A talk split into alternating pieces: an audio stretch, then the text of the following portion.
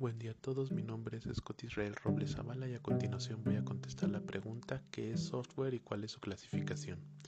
El software se refiere a programas de computadoras que nos ayudan a realizar diversas labores como capturar texto, reproducir un audio o video, jugar un juego, pero también engloba los documentos y recursos informáticos necesarios para que los programas realicen su trabajo exitosamente.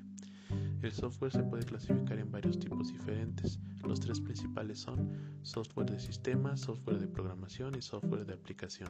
Pero también tenemos otros como software de ingeniería y ciencias, incrustado, de línea de producción, aplicaciones web y de inteligencia artificial. El software de sistema son el conjunto de programas que dan servicio a otros programas.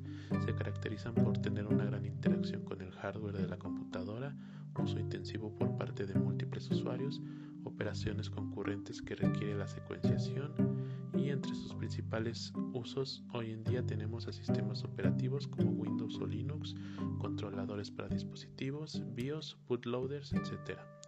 Por su parte, el software de programación envuelve al conjunto de herramientas destinadas a la creación de software nuevo, en donde el programador o desarrollador de software puede desarrollar programas utilizando diferentes lenguajes de programación y frameworks.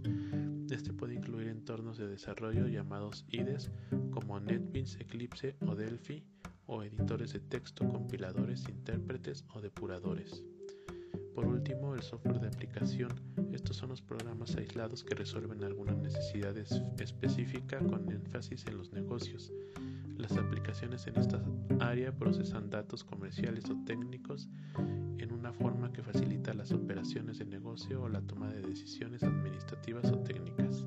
Los usos que tiene hoy en día son muy diversos y pueden abarcar software de negocios como el manejo de datos contable o financiero, pero también otros ámbitos como el entretenimiento con los videojuegos o el educativo con gestión de aulas o enciclopedias, etc.